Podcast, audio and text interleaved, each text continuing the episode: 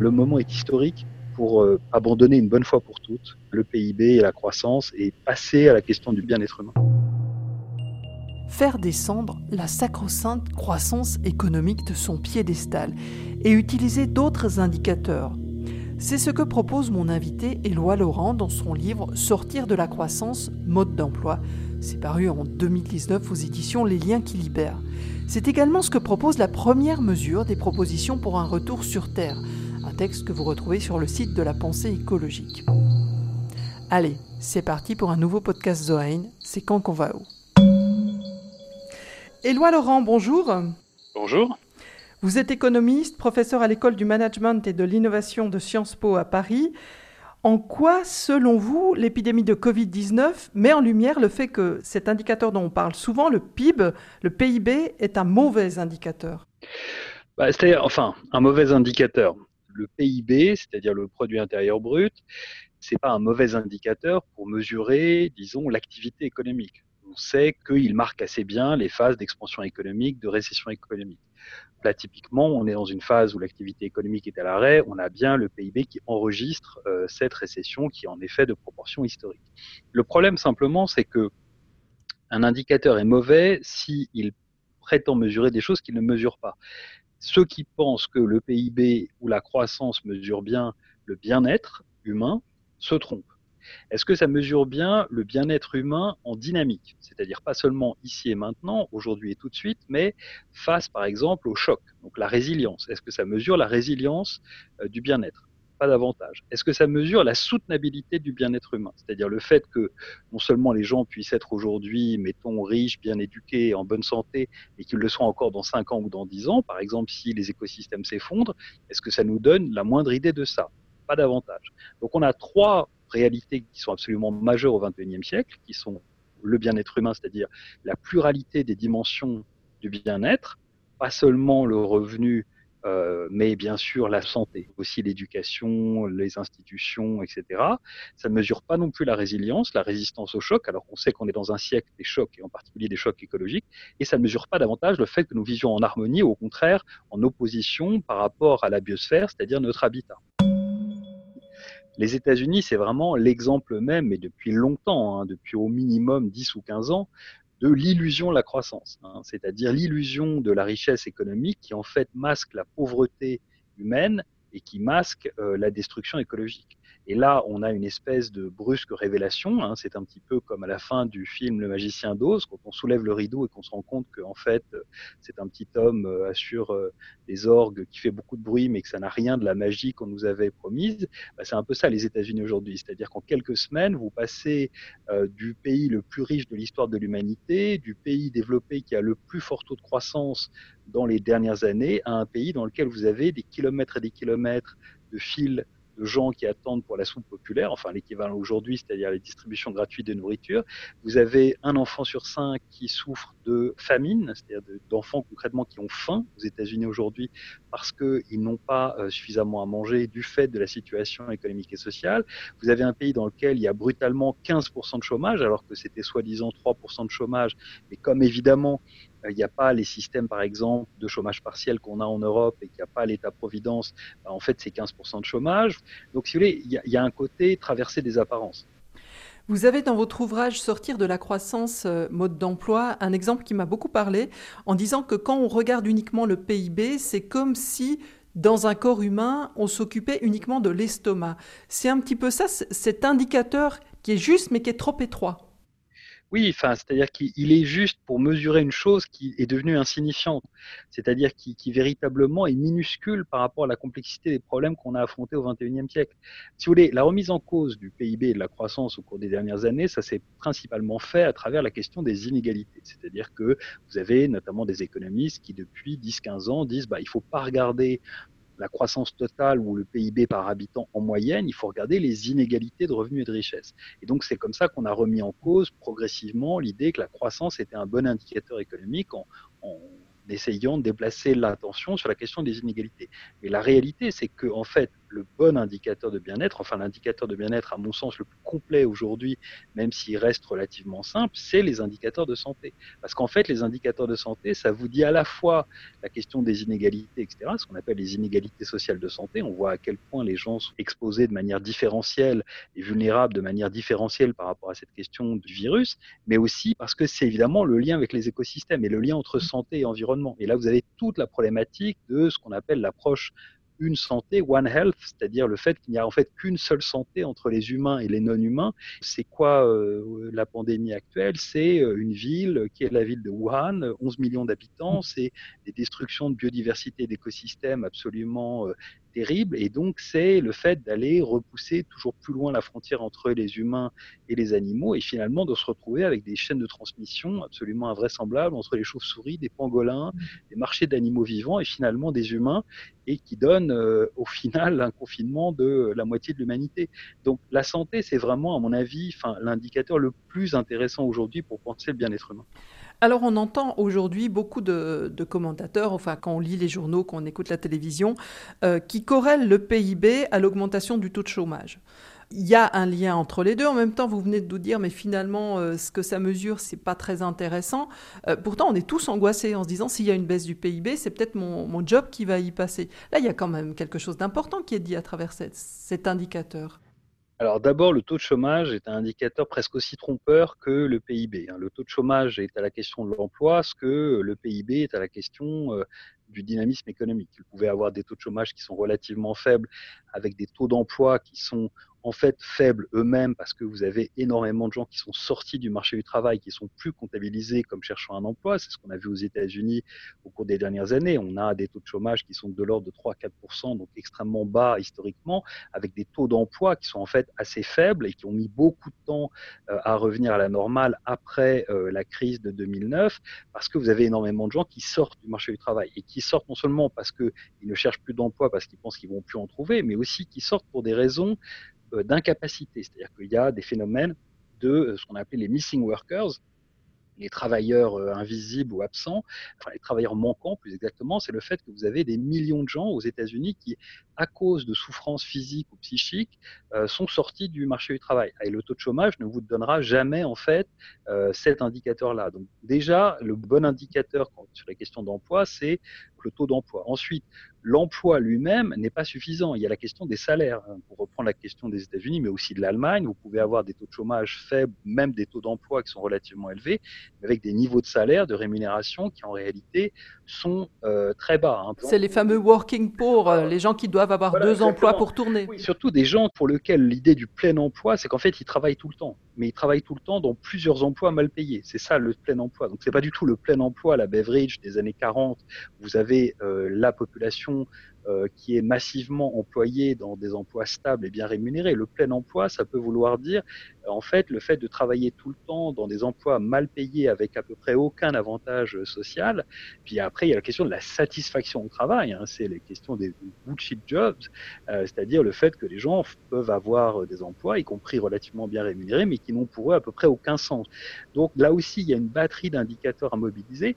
Et si vous prenez ces indicateurs-là et que vous essayez de les corréler au PIB, bah, vous aurez des surprises. C'est-à-dire que vous verrez que pas du tout, en fait. Hein. Vous pouvez avoir, comme aux États-Unis dans les années 2000, 25% d'augmentation de la croissance, et vous avez au bout de la décennie 2000, c'est-à-dire entre 2000 et 2010, des destructions nettes d'emplois. Vous avez moins d'emplois aux États-Unis à la fin de la décennie 2000 qu'au début.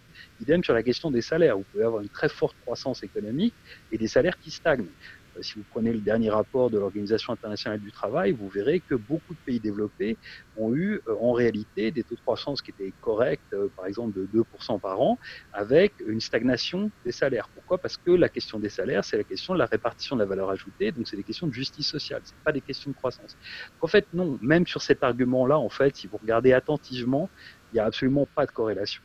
Éloi Laurent, est-ce qu'il y a aujourd'hui des pays qui utilisent justement d'autres indicateurs pour rendre compte des inégalités, de la qualité du système de l'éducation, du système de santé, etc.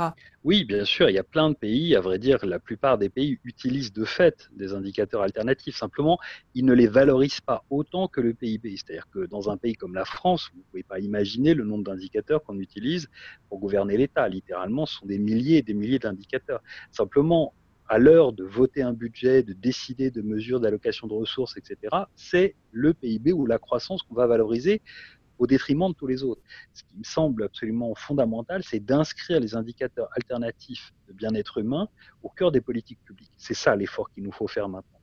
Ce qu'il faut faire maintenant, c'est passer à la dimension proprement politique. C'est-à-dire qu'il faut valoriser au cœur des processus de décision économique des indicateurs alternatifs à la croissance et au PIB, c'est-à-dire des vrais indicateurs de bien-être humain. Et c'est là que la Finlande est intéressante, parce que la Finlande, elle continue à regarder son PIB, elle a euh, plein d'indicateurs alternatifs, mais ce qu'elle a fait, c'est qu'elle a dit, bah voilà, prenons deux indicateurs qui seraient d'un côté euh, la consommation de ressources naturelles, enfin la sobriété écologique, hein, pour faire simple, et de l'autre, euh, l'égalité de traitement entre les citoyens et les citoyennes. Pas seulement sur la dimension du genre, mais euh, sur plein de dimensions.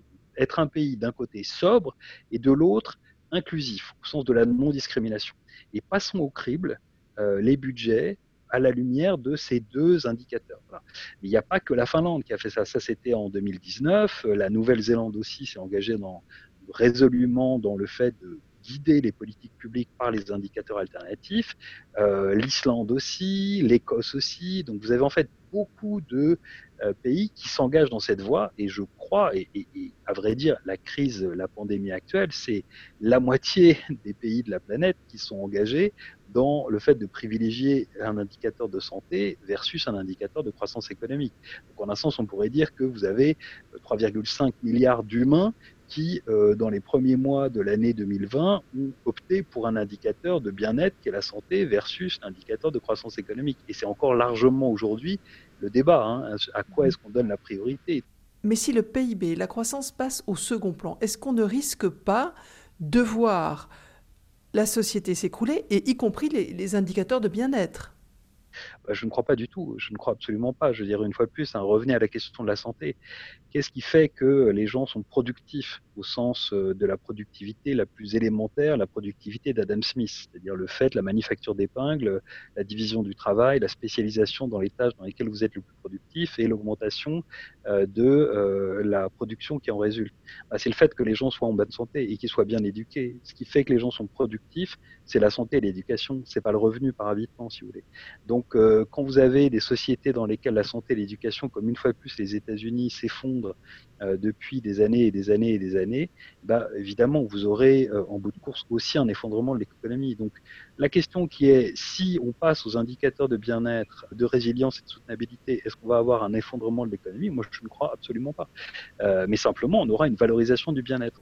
Quand est-ce que cet indicateur euh, du PIB a été euh, créé? Est-ce qu'au départ, il y avait une vision quand même un petit peu plus large? C'est-à-dire qu'on ne mesurait pas que l'économie, mais aussi euh, une avance qui bénéficie à toute la société Une sortie de la pauvreté Non, non, ça a été, été d'emblée un indicateur restrictif et en plus, ça a été un indicateur de dépression. Hein. Le PIB, on sait exactement quand ça a été inventé. Ça a été inventé par Simon Kuznets dans les années 30, dans la suite de ce qu'on appelle en France la crise de 29, c'est-à-dire aux États-Unis ce qu'on appelle la Grande Dépression. Et euh, c'était précisément, on avait besoin d'un indicateur macroéconomique parce que c'était un choc macroéconomique, euh, c'est-à-dire un, choc économique qui ne touche pas qu'un seul secteur de l'économie, comme par exemple le tourisme, mais qui touche simultanément tous les secteurs de l'économie. Et donc, euh, c'est exactement la commande qui a été passée à Simon Kuznets par les membres du Congrès des États-Unis, qui voulaient avoir une idée systémique du choc et il a construit un indicateur. Et ce qui est absolument formidable, c'est que quand il a rendu sa copie aux gens qui lui avaient demandé, il a précisé que c'était justement pas un indicateur de bien-être. Et son argument fondamental, ça a été de dire, c'est pas un indicateur de bien-être parce qu'il ne mesure absolument pas la distribution des revenus, autrement dit des inégalités. C'est-à-dire que dès les années 30, vous avez l'idée selon laquelle la croissance est trompeuse parce qu'elle ne permet pas de prendre en considération les inégalités. Or, si vous regardez là, à l'heure actuelle, le choc que l'on subit, il ne s'agit que d'inégalités sociales. La question fondamentale qui est posée par l'épidémie, c'est la question des inégalités sociales. Et donc, le fait de savoir si vous allez relancer l'économie avec 1, 2 ou 3% de croissance, ça n'a aucune espèce d'importance.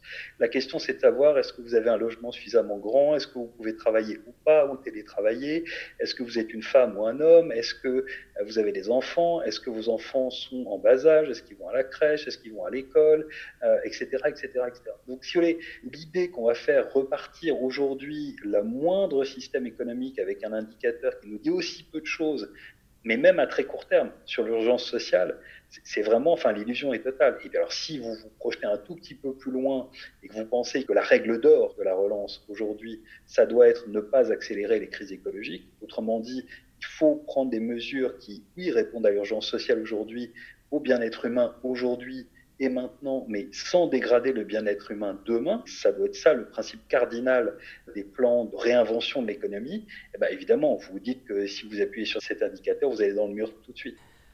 Est-ce qu'il y a de plus en plus de personnes aujourd'hui qui tiennent le même discours que vous, y compris dans les rangs de la droite, y compris euh, dans le domaine euh, de, l'économie, euh, qui souhaiteraient un changement d'indicateur?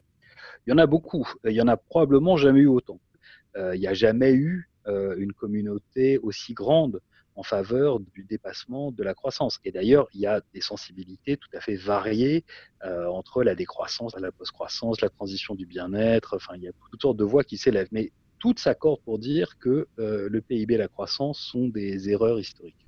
Dernière question, cette crise sanitaire euh, du Covid-19, est-ce que d'une certaine manière c'est une épreuve de vérité et puis qu'on pourra, qu'on aura un peu plus de recul, voir les sociétés qui ont été le plus résilientes, euh, qui seront celles qui auront fait attention justement à d'autres indicateurs tels que euh, les inégalités, tels que la question de la santé, de l'éducation, etc.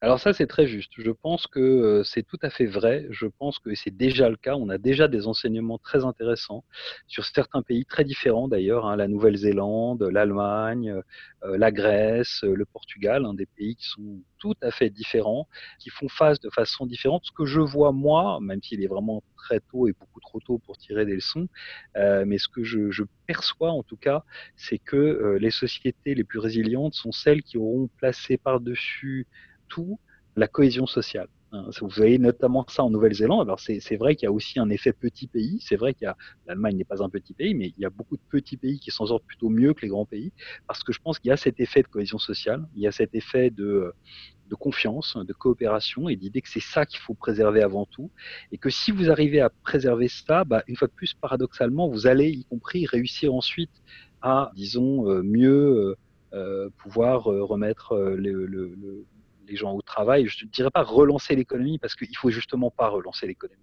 C'est un système économique qui est capable de produire des catastrophes pareilles. Il faut surtout pas le relancer. Mais en tout cas, réinventer l'économie.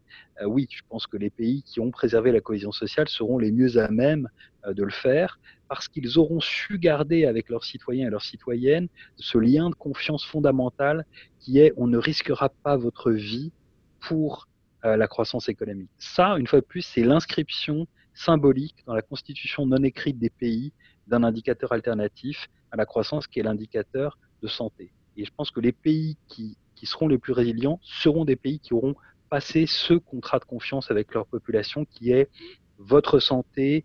Pour nous, c'est finalement l'indicateur qui doit primer sur tous les autres. Merci beaucoup, Éloi Laurent. Merci à vous. Et voilà, c'en est fini du PIB pour ce podcast Zoé en tout cas.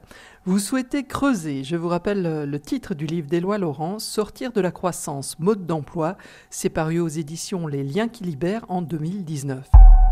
Et moi je vous retrouve bientôt pour creuser d'autres mesures du texte Proposition pour un retour sur Terre, un texte signé par un collectif dont Johan Chapoutot. Vous pouvez suivre ce podcast via SoundCloud, Spotify ou Apple Podcast. Il est signé Catherine Erard à très bientôt.